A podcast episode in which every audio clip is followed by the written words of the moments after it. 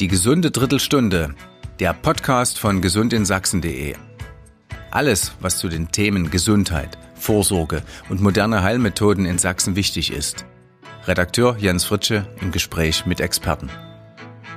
Wer sich nicht richtig bewegt, sitzt auch nicht richtig. Es kommt zu Fehlhaltungen, zu Schmerzen und mitunter auch zu Stress. Der Grundstein wird dabei bereits in den ersten drei Lebensjahren gelegt, sagt Jacqueline Weiß. Sie ist Reflexintegrationstrainerin und betreut in ihrer Dresdner Praxis zahlreiche Kinder mit entsprechendem Nachholbedarf. Frau Weiß, viele dieser Kinder haben in der Schule mit Lernproblemen und Verhaltensauffälligkeiten zu kämpfen. Warum fällt das erst so spät auf? Ja, weil oft in der Krippe oder im Kindergarten gedacht wird, dass sich viele Sachen noch verwachsen, zum Beispiel wie ähm, Hyperaktivität. Die Kinder sind halt sehr agil und oft kommt das erst zum Vorschein dann im Vorschulalter, wenn die Kinder dann stillsitzen sollen, wenn sie sich konzentrieren sollen, wenn sie aufmerksam sein sollen. Meistens kommt das erst dann zum Tragen und vorher wird es mehr oder weniger, naja, ich würde nicht sagen abgetan, aber mehr so ähm, gedacht, dass sich das vorwächst. So schlimm wird es nicht sein. Wann sollten Eltern aufmerksam sein? Ja, wenn zum Beispiel äh, Grob- und Feinmotorik äh, sehr auffallend sind, wenn zum Beispiel als Beispiel ein Kind keinen ähm, Purzelbaum machen kann, wenn ein Kind oft ganz was fallen lässt, wenn ein Kind ähm, sich dann später in der Schule, Vorschule nicht konzentrieren kann, seine Aufmerksamkeit nicht bündeln kann, oder wenn zum Beispiel die Stifthaltung dann in der Schule sehr schlecht ist oder ungewöhnlich ist, das alles können Anzeichen dafür sein, dass dass frühkindliche Reflexe gehemmt sind. Ihre Profession, sage ich mal, ist ja dann die Reflexintegration, äh, Bewegungsprogramme für Kinder und für, für Jugendliche. Wie, wie muss man sich das vorstellen? Was tun Sie mit den Kindern? Zum einen ist es das rhythmische Bewegungstraining und zum anderen die Reflexintegration. Das rhythmische Bewegungstraining wird äh, vorrangig angewendet bei kleineren Kindern, also vom Babyalter ungefähr von einem halben Jahr bis ungefähr fünf, sechs muss man schauen, wie der Muskeltonus ist, manchmal auch bis zum siebten Lebensjahr. Und dann später kann man die Reflexintegration als solches anwenden und vor allen Dingen wird das auch bei Erwachsenen angewendet. Das heißt, man kann Dinge auch nachholen, die versäumt wurden oder, oder ist das ein Versäumnis eigentlich äh, der Eltern? Ja, als Versäumnis würde ich es jetzt nicht bezeichnen. Das Kind braucht ja im, im Babyalter, das Gehirn braucht Bewegung, um sich neuronal zu vernetzen.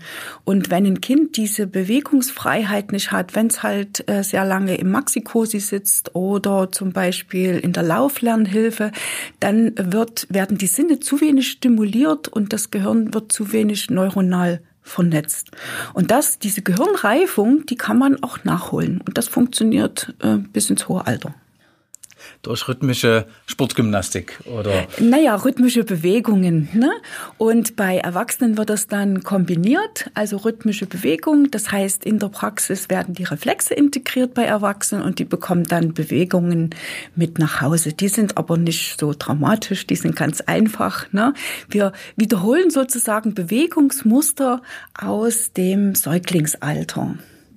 Klingt entspannt. Genau, ist auch entspannend. Viele Erwachsene sagen das tatsächlich, dass es sehr entspannend ist. Wie muss man sich das vorstellen, wenn Sie mit, mit kleinen Kindern arbeiten? Die ähm, Osteopathen fassen ja an. Ja und Ergotherapeuten machen es spielerisch. Was tun Sie? Naja, äh, man beginnt bei kleinen Kindern meistens mit den passiven Übungen. Passive Übungen muss man sich vor, so vorstellen, eine Mama, die schwanger ist, die bewegt sich ja ne, und bewegt damit das Kind automatisch passiv mit. Und durch diese passive Bewegung im Mutterleib werden die Sinne angeregt und beziehungsweise werden schon einige Reflexe dort schon entwickelt. Und diese passiven Übungen, die holen wir sozusagen nach. Und diese passiven Übungen dienen dazu, nochmal Reflexe anzuregen. Und äh, diese Reflexe, die sind ja genetisch festgelegt ne, und werden sozusagen entwickelt durch unsere Sinneswahrnehmung. Und das holen wir nochmal nach durch diese passiven Übungen. Und passiv bedeutet, dass die Mama sozusagen das Kind bewegt. Das Kind bewegt sich nicht selber, sondern die Mama bewegt das Kind. Und später kommen dann aktive Übungen dazu, meistens dann auch bei Erwachsenen oder wenn die Kinder größer sind. Dann müssen die Kinder oder die Erwachsenen die Übung selber durchführen. Die sind aber auch ganz einfach. Ne?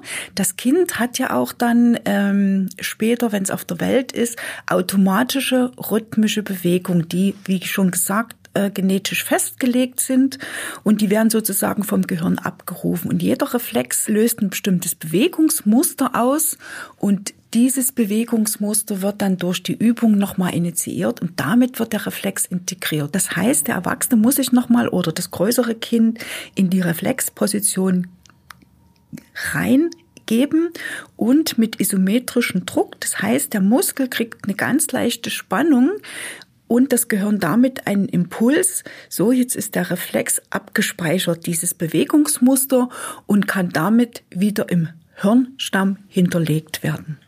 Sie gehen mit den Kindern nochmal in den Mutterleib zurück oder ist es ein Stück, Stück weiter dann schon nach der Geburt? Ja, sie erfahren zumindest nochmal dieses, dieses, dieses angenehme Bewegen, ne?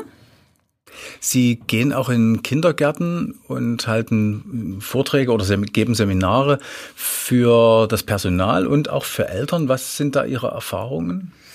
Äh, das sind sehr gute Erfahrungen. Oftmals bekomme ich äh, von Kindergärtnern, Kindergartenleiterinnen, Schulleitern ähm, die Rückmeldung, dass sie zurzeit sehr viele Kinder mit äh, Verhaltensauffälligkeiten haben, Konzentrationsprobleme, das sind so gerade die Hauptthemen und Leserechtschreibschwäche. Und viele Erzieher sagen mir, dass die Instrumente, die sie dafür zur Verfügung haben, momentan einfach nicht mehr ausreichen und nicht mehr wissen, wie sie dem noch, was sie dem noch entgegensetzen können. Und äh, ich halte dann nur ganz kurze, die gehen meistens bloß eine halbe Stunde, die Vorträge. Und äh, meistens sind die auch sehr dankbar und oft ist es auch so, dass äh, Sie erwähnten ja schon, dass ich auch äh, Seminare gebe, äh, dass sie dann ihre ja, entweder Lehrer oder Schulbegleiter zu mir zum Seminar schicken und das dann auch, soweit es möglich ist, in der Schule oder im Hort dann auch oder im Kindergarten auch anwenden. Das heißt, man spürt vielleicht noch die Nachwehen dieser äh, Pandemie. Die Kinder durften sich nicht oder konnten sich kaum bewegen. Oder ist das ein generelles gesellschaftliches Problem, dass wir die Kinder zu oft vorm Fernseher oder vorm Computer parken? Also die Pandemie kam aus meiner Sicht, das ist meine persönliche Sicht, eher erschwerend dazu. Ich glaube, die Problematik gab es aber schon vorher.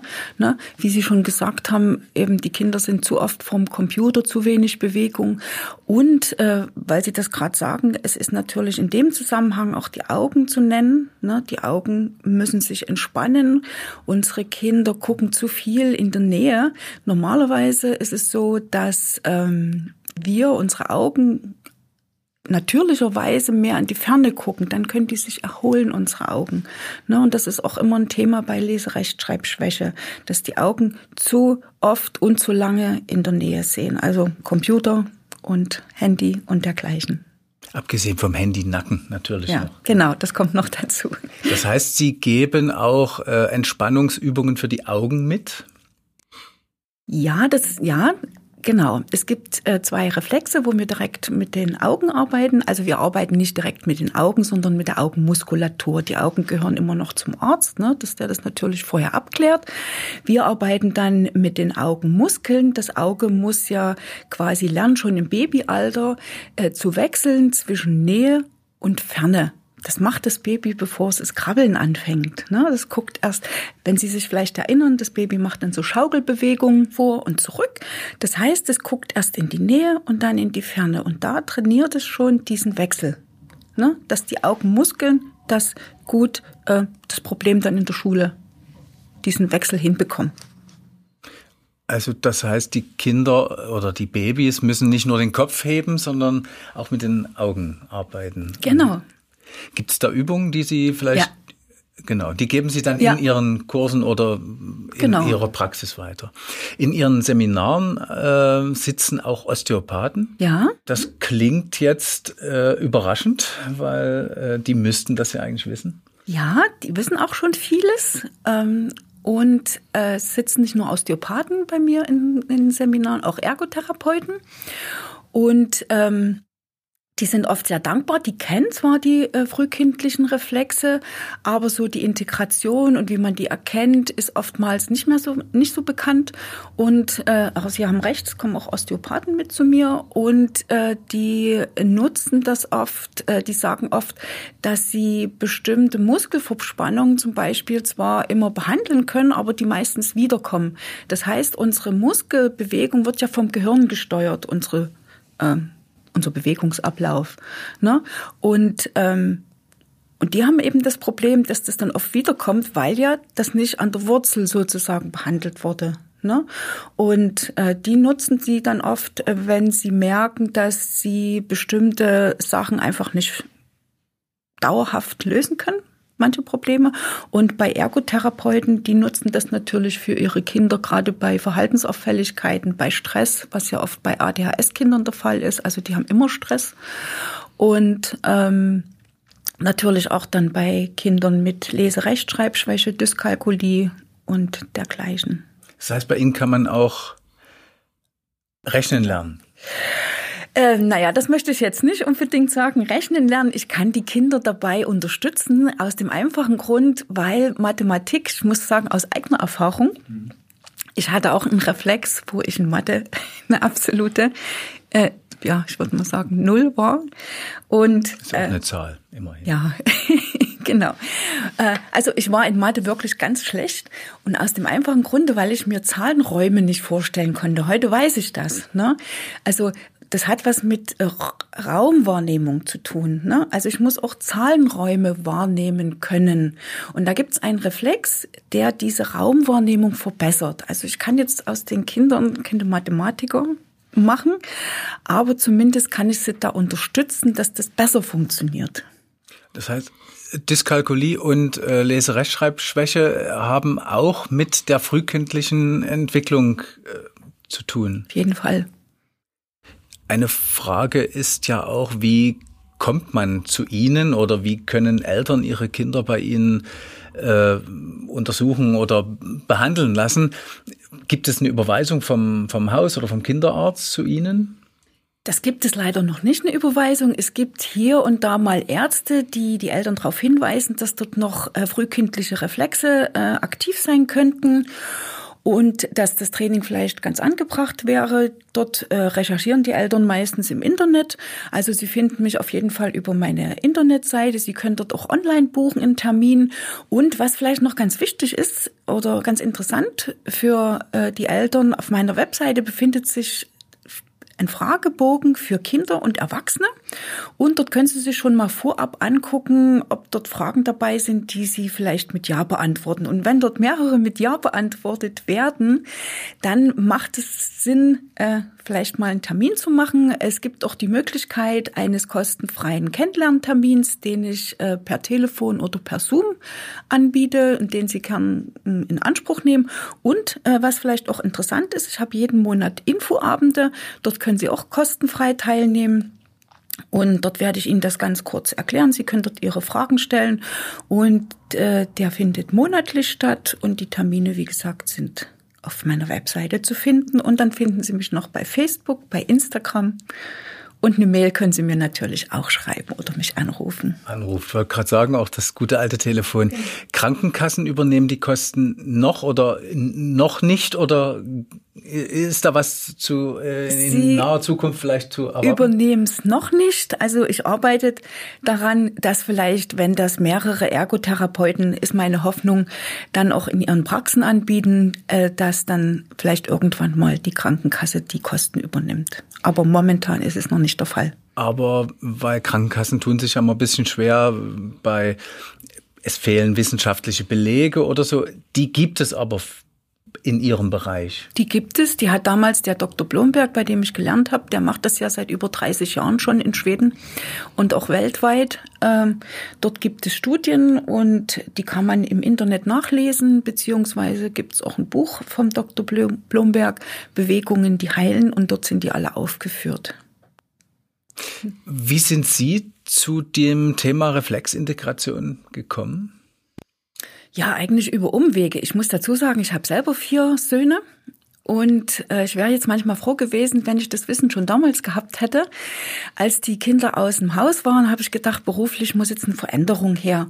Habe dann eine Ausbildung zum Kinder- und Jugendcoach gemacht und dort war die Reflexintegration ein ganz kleiner Bestandteil.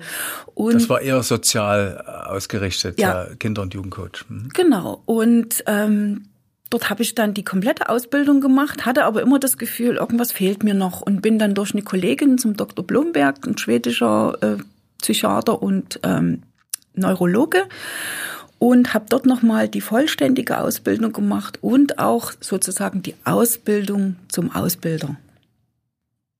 Und habe das Kinder- und Jugendcoach dann eigentlich ziemlich schnell wieder fallen lassen, weil ich gemerkt habe, es ist eigentlich doch nicht meins. Und, und jetzt haben Sie eine eine Villa, von der Sie sagen, die ist zu Ihnen gekommen? Genau. Wie, wie, wie muss man sich das vorstellen? Naja, ich hatte angefangen in, in Depoldeswalde mit einer Kleinpraxis, war ein Raum, dort musste ich dann raus wegen Eigen, Eigenbedarf und habe dann gesucht und äh, habe auch in Dresden gesucht und habe irgendwann geträumt von einer Villa mit einer großen äh, rot-braunen Eingangstür und habe dann tatsächlich im Internet Räume gefunden und erst ähm, beim zweiten Mal hingucken habe ich gesehen, das ist ja eine Villa mit einer rot-braunen Tür. Ich denke, das gibt's nicht. Also diese Räume müssen es jetzt sein. Das war so meins, weil ich das vorher im Traum gesehen habe, dachte ich, das hat was zu sagen. Wer die Villa sehen möchte, muss zur Bausner genau. Straße kommen in Dresden. Ähm, vielen Dank. Ja, gerne. Und vielen Dank, dass ich hier sein durfte.